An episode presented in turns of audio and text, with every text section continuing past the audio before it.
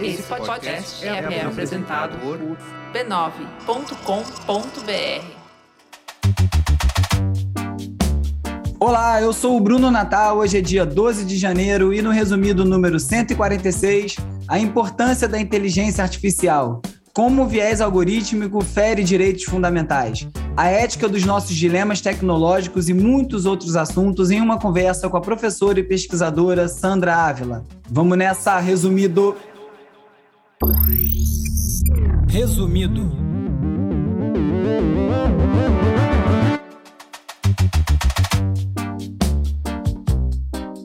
Olá, resumista! Esse é o Resumido, um podcast sobre cultura digital e o impacto da tecnologia em todos os aspectos das nossas vidas, seguindo em primeiro lugar na Apple Podcasts. Seguindo a série Resumido Entrevista, a última da série essa semana, conversa é com a mestre e doutora em Ciência da Computação pela Universidade Federal de Minas e pela Sorbonne, professora do Instituto de Computação da Unicamp e pesquisadora nas áreas de aprendizado de máquina e visão computacional, com ênfase na saúde, Sandra Ávila. Oi, Sandra, tudo bom? Obrigado por estar aqui no Resumido. Obrigada, Bruno. Eu que agradeço pelo convite. Bom, pelo currículo apresentado no início da, da apresentação aqui, acho que você, resumista, já sabe que vai vir um papo muito bom sobre esse assunto que é tão recorrente aqui no Resumido, que é a inteligência artificial. Sandra, o Sundar Pichai, CEO do Google, ele tem uma afirmação, ele falou que a inteligência artificial vai trazer mudanças mais profundas do que o fogo e a eletricidade. É por aí mesmo? É por aí mesmo, né? Então a gente espera assim que isso aconteça. Na verdade, já vem a, acontecendo né, essas mudanças e elas vão ser muito mais severas né, ao longo dos anos. Mas diferentemente do fogo da eletricidade, que a gente está vendo o fogo, a gente está vendo a eletricidade, a inteligência artificial a gente não está vendo necessariamente. Isso traz algumas implicações, né? E o que que é exatamente inteligência artificial. Eu falo, como eu falei, eu falo sobre questões de inteligência artificial semanalmente aqui no programa, mas eu acho que eu nunca dei uma definição e também não conversei com um especialista como, como é o seu caso. É uma tecnologia, é um método, é uma ciência? O que, que é inteligência artificial para quem só ouve esse termo sem saber exatamente o que isso significa? Tá. É, existem algumas definições e, e, e, é difícil, na verdade, a gente colocar essa definição, mas acho que eu vou começar é, do que está acontecendo para agora, é, para o início, né, de, quando esse de fato surgiu. O que está acontecendo agora em, em, relação à inteligência artificial é o aprendizado a partir de dados. Uhum. Então, o que tem acontecido é que, tipo, a gente está gerando uma tecnologia e essa tecnologia está sendo gerada a partir dos dados, ela está aprendendo a partir dos dados. Então, e como a gente tem uma abundância gigantesca é, de dados e cada vez mais, então isso tem gerado é, é, é tecnologias bastante interessantes. A ideia da inteligência artificial, inclusive a gente tem um outro termo para isso hoje, é mais usado pela comunidade colocar como inteligência aumentada do que inteligência artificial, né? Porque por enquanto ela nem é inteligente, né? Então para começo de história e essa história artificial é, bom, ela é feita por humanos para humanos, né? Então é, o artificial também não não tá bom, mas ele ele pegou. Mas a ideia de você, na verdade, é você transformar aquilo então através de uma tecnologia, né? Então automatizando é, tarefas que são tarefas é, que os humanos fazem, né? Então é nesse sentido de inteligência artificial, mas a gente está mais no inteligência aumentada, juntar a capacidade do humano com juntar a capacidade da máquina e sim a gente ter essa inteligência é, aumentada. Ela por si só ela não vai resolver os problemas, né? Então a ideia é que ela entre como suporte e aquilo venha é, como solução, automatizando tarefas que a gente já faz, tarefas que são muito chatas e tarefas que possivelmente a máquina vai fazer é, e já faz, inclusive melhor do que a gente. É, isso é muito importante que você falou sobre a questão de aonde vai melhorar, aonde vai poder trazer benefícios, mas antes de entrar nessas questões, tem até umas perguntas sobre isso que eu separei, mas quando a gente fala em inteligência artificial, tem uma preocupação muito grande sobre a ética, né? Por que, que tanta gente fala em ética relacionada à inteligência artificial? O que, que é a ética na inteligência artificial? Como é que se aplica essa preocupação? Você acabou de explicar que o termo inteligência artificial também talvez não seja o ideal, mas acho que eu vou seguir com ele aqui por por entendimento, né?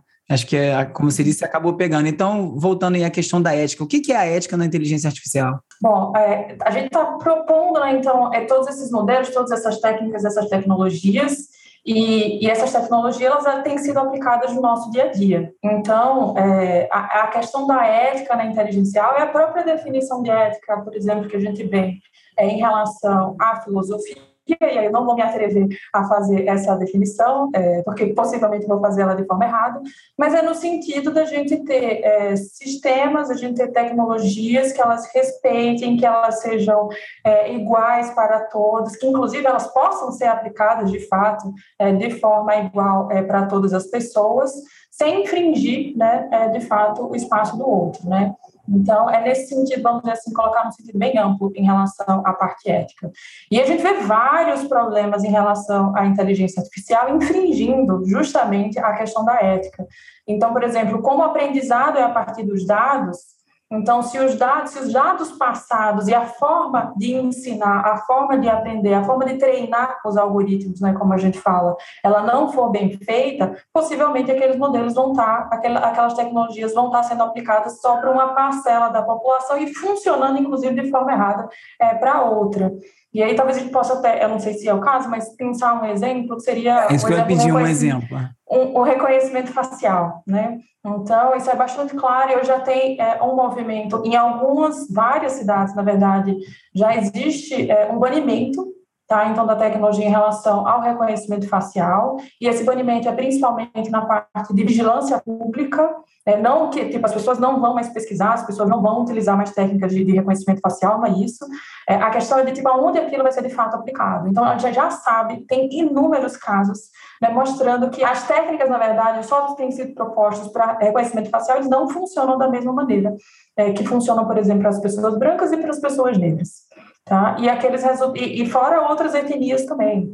Então, é, nesse sentido, é, tem, já tem um movimento para fazer o banimento é, de reconhecimento facial, justamente por causa dessas implicações éticas. A Unesco vem falando né, que está com um acordo estruturado sobre esse uso, e aí eles falam que tem 193 países que já fazem parte desse acordo global sobre ética e inteligência artificial. Você sabe é, um pouco desse acordo específico ou até ampliando qual é a importância desses acordos internacionais né, globais para o futuro da inteligência artificial?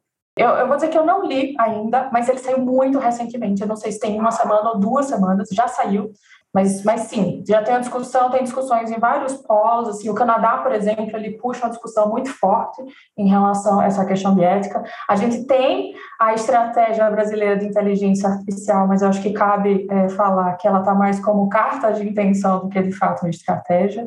A gente está perdendo é bastante oportunidade, de fato, de fazer uma discussão bastante séria e abrindo bastante brechas né, principalmente pensando justamente nessa questão da ética e aplicação da inteligência artificial. Então, essa discussão é longa e ela não, ela não tem como ser feita de uma maneira, é num prazo é curto. Ainda não está sendo aplicado, né, ainda não foi de fato, é, não está valendo, mas, mas, mas isso precisa realmente puxar uma discussão e principalmente é, é, pela, por quem vai aplicar, por quem vai usar. Então, tem que ser a discussão com todos e para todos, né?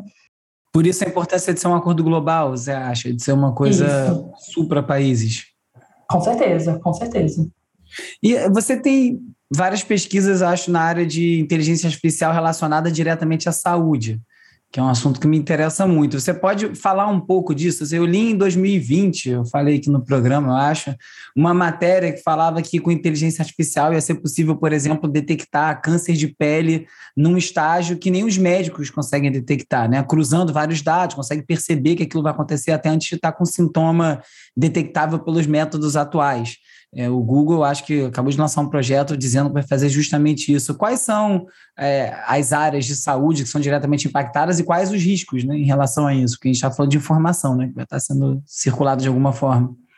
Legal. Eu não sei se foi proposital, mas eu trabalho com a parte de câncer de pele, tá? Oh. E, bom, em relação ao câncer de pele, acho que eu posso até comentar é, um pouco com mais é, com mais profundidade, né, nesse sentido. E o que acontece, eu vou puxar para a ética novamente, tá? Então, aproveitando o assunto. Assim, primeiro, acho que cabe falar que é, o impacto, ele já é grande e ele vai ser muito maior e a gente não tem dimensão disso ainda, de fato, até porque ele precisa começar em relação aos dados e esses dados vêm é, da parte médica e, e isso não está bem, as, as pessoas ainda não sabem a importância de primeiro ter essa curadoria de dados, de tratar bem esses dados. Então, enquanto a gente não souber fazer isso, a gente está perdendo a oportunidade de muitas coisas serem melhoradas. É, você falando assim, parece que a gente está atropelando tudo, né? Está andando sem estar organizado a casa e está indo em tempo real. É meio isso? É, é, meio isso, né? Então a gente está descobrindo o que, é que, a gente pode fazer. E as técnicas de uma forma acelerada, gerando também resultados impressionantes. Mas como o dado é muito importante nesse processo, então cuidar bem desse dado, pensar bem como esse dado vai ser projetado, ele é essencial para o que vai acontecer depois. E aí, pegando o caso do câncer de pele, e a, a, o, o, problema ele não está é, necessariamente na tecnologia que está sendo proposta, mas vem bem antes, e aí eu vou puxar para a ética, que é o caso, por exemplo, a gente tem várias é, propostas, muitas bases de dados, é, e muitos aqui é, é, até exagero da minha parte, mas tem vários conjuntos de dados disponíveis para treinar, por exemplo, esses algoritmos, mas ele essencialmente é de pessoas de pele branca. Hum, é um problema direto, né? Então você já está analisando, fica, fica bem objetivo aí, a, a, o problema fica bem aparente, né? Você está falando de câncer de pele de uma de uma pele específica? Aparente porque a gente está falando, tá? Porque as pessoas não parece que estão percebendo, quem está fazendo, lidando com isso, parece que não está percebendo o problema, não. Então, usa aquele dado, esse dado que tem, ah, então não tem dado, por exemplo, de pessoas de pele negra, ah, então, então não tem. E aí, não, ou, ou se for não tem, é até menos pior. O problema é que isso pode gerar diagnóstico errado em pessoas de pele negra porque estão sendo examinadas por um, por uma, por um sistema mal desenvolvido. É, quando eu falo não tem, não estou dizendo que não tem, eu não tenho o que fazer, não. É, na verdade, é justamente o contrário. É não tem e temos um problema muito sério nisso.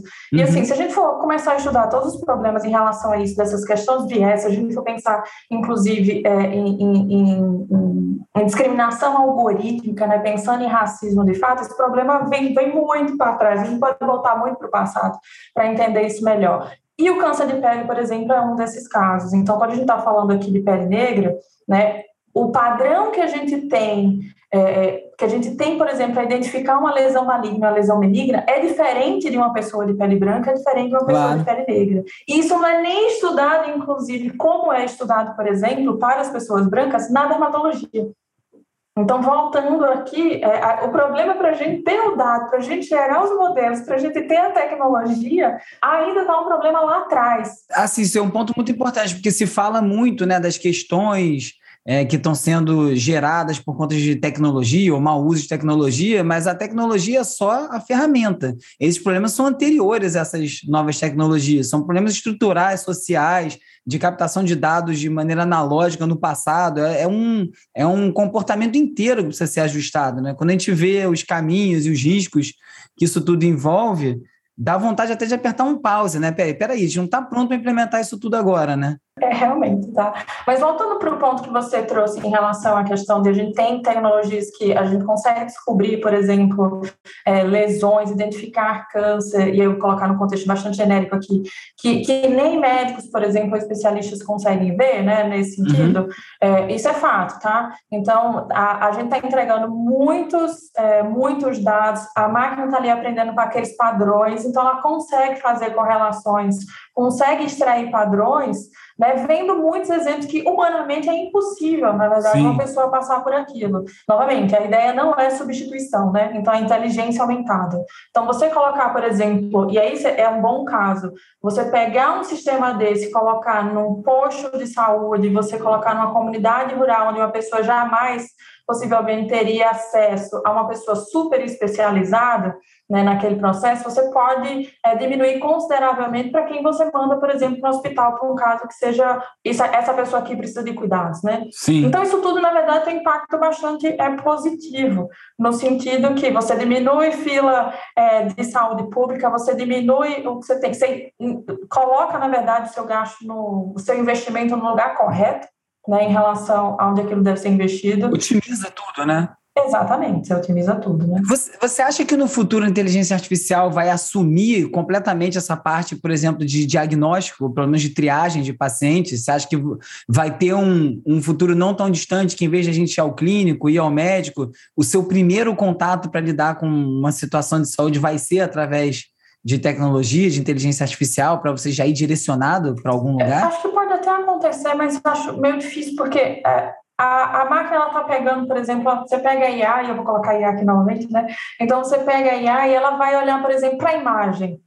Ela não está fazendo todas as perguntas que você, quando você vai se consultar ou quando você está verificando aquilo vai ser feito. Então, não tem um contexto da imagem. Ela, é, ela é muito boa na tarefa específica. E é muito boa uhum. mesmo, mas é uma tarefa extremamente específica. Não, é, não, não são multitarefas que estão acontecendo. Então, teria, teria que estar funcionando dessa forma de multitarefas, onde você consegue, na verdade, fazer as perguntas, onde você consegue analisar as imagens, onde você consegue ver o contexto histórico, onde você consegue fazer uma pergunta onde você percebeu, putz, ali tem mais coisa, deixa eu perguntar isso.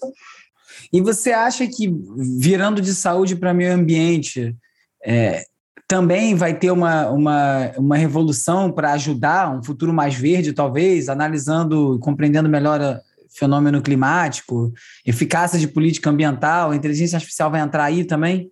Ela já, já entrou. então, ela já entrou. É, e principalmente a gente sabe que as mudanças climáticas, né, o que tem acontecido e vai vir de forma bastante severa. É, então, já tem vários grupos de pesquisa pelo mundo bastante preocupados com isso e direcionando é, todos os seus esforços tá? Para tentar é, trazer soluções para diminuir, né, esse, esse, problema. Então, sim, na verdade a gente deveria pensar o seguinte, né? Desculpa interromper assim, mas a gente deveria pensar tipo, é, temos dados e eles precisam ser avaliados e avaliados de uma maneira melhor. Então, pensa em qualquer aplicação aí que tem dado que precisa ser avaliada, a, a gente vai entrar é, forte é, nesse sentido novamente, uma junção de inteligência, né? Da IA não vai resolver nada sozinha, então ela precisa, com certeza, do, do ser humano ali é, fazendo outras avaliações mais inteligentes do que ela. E nessa, nessa para fechar com um, lado mais divertido dessas aplicações todas, vamos dizer, tem inteligência artificial, comentei aqui no programa, prometendo que vai começar a decifrar o baleiês, vai começar a decifrar os sons das baleias, vai tentar entender a linguagem para conseguir entender o que, que, que um animal, como uma baleia, está falando. Você acha que vai dar certo? Você acha que vai chegar nesse ponto que a gente vai entender os animais? É possível isso? Eu só queria, na verdade, é entender né, como é que as pessoas vão chegar na resposta, porque hoje a gente tem um aprendizado que chama aprendizado supervisionado. Então, eu estou dando exemplo mostrando o que, que é, então estou dizendo assim, olha pessoal, isso aqui é uma caneca, isso aqui é uma caneca, isso aqui é uma caneca, mostrando para a técnica, aí ela vai lá e aprende, mas eu dou a resposta. Como é que a gente vai saber, por exemplo, se o que a baleia está fazendo é realmente o que a gente está interpretando com o modelo em relação aos dados? Como é que a gente confirma né? Então... É, você vai ter, então se você não tem um ponto zero, né? Você não tem ali uma, uma base de comparação para partir dali. Se você vai supor com a base de comparação, a gente pode criar uma língua inteira de baleias não quer dizer nada que eles querem falar, né? É, obviamente, assim, para quem estuda isso, quem, quem faz os cruzamentos em diferentes tipos de baleia, região, tem um monte de coisa é, que eu já vi em alguns documentários que são bem interessantes, por sinal. É, as pessoas têm várias interpretações em relação àquilo, mas a confirmação exatamente do que é, acho que não. Mas o que eu acho que talvez possa acontecer é, na verdade, a gente ter mais informação né? Então, ter mais insights, pensar mais sobre aquilo no sentido com dados, obviamente, e fazendo esse cruzamento. Então, a, a, o poder, eu acho que está é, nesse sentido, é que você não avalia só um grupo. Você consegue pegar um monte de dado e fazer essas correlações e começar a enxergar padrão que talvez a gente não estava vendo, porque a gente consegue ver, é limitado o nosso poder de análise. Super. Né? Então, na hora que você junta tudo e você consegue avaliar e extraindo padrões diferentes, isso de forma automática, aí sim a gente começa, acho que, pensar é, sobre coisas que não estavam é, aparentemente na nossa frente. E aí, aí surgem né, esses padrões e você aprende com ele, né? E aí a gente, exatamente, aí se torna um processo contrário, né? A gente está aprendendo com a inteligência artificial, é, que eu acho bastante legal isso também. Sandra, quem quiser te acompanhar, conhecer um pouco mais do seu trabalho, como faz? Tem rede social? Você atualiza, gera conteúdo assim dessa forma em algum lugar? Se tiver, fala aí pra gente. É, eu, geralmente eu posto as coisas que eu estou fazendo, então, e da, da, do, da onde eu estou participando, né? Então, é, e eu posto geralmente é, é Sandra Ávila BR, né? SandraAvila.br é um site, é isso? Sandra, Sandra BR. Não, é, é o arroba Sandra BR. Ah, arroba Sandra BR, beleza. Em todas as redes. Todas as redes, isso. Legal, Sandra. Muito obrigado pela participação, pela conversa, bem esclarecedora. Tenho certeza que todo mundo que ouviu gostou. Eu que agradeço. Muito obrigada.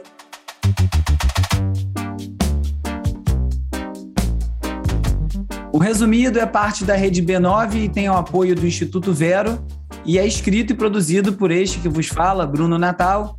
A edição e mixagem de áudio é feita pelo Hugo Rocha. A pesquisa do roteiro é feita pela Isabela Inês, com a colaboração do Carlos Albuquerque. E as redes sociais são editadas pela Beatriz Costa, com design do Felipe Araújo e animações do Peri Selmanman. A foto da capa é do Jorge Bispo, o tema original foi composto pelo Gustavo Silveira. Eu sou o Bruno Natal, obrigado pela audiência e semana que vem tem mais Resumido. Esse podcast é apoiado pelo Instituto Vero. Resumido. Resumido.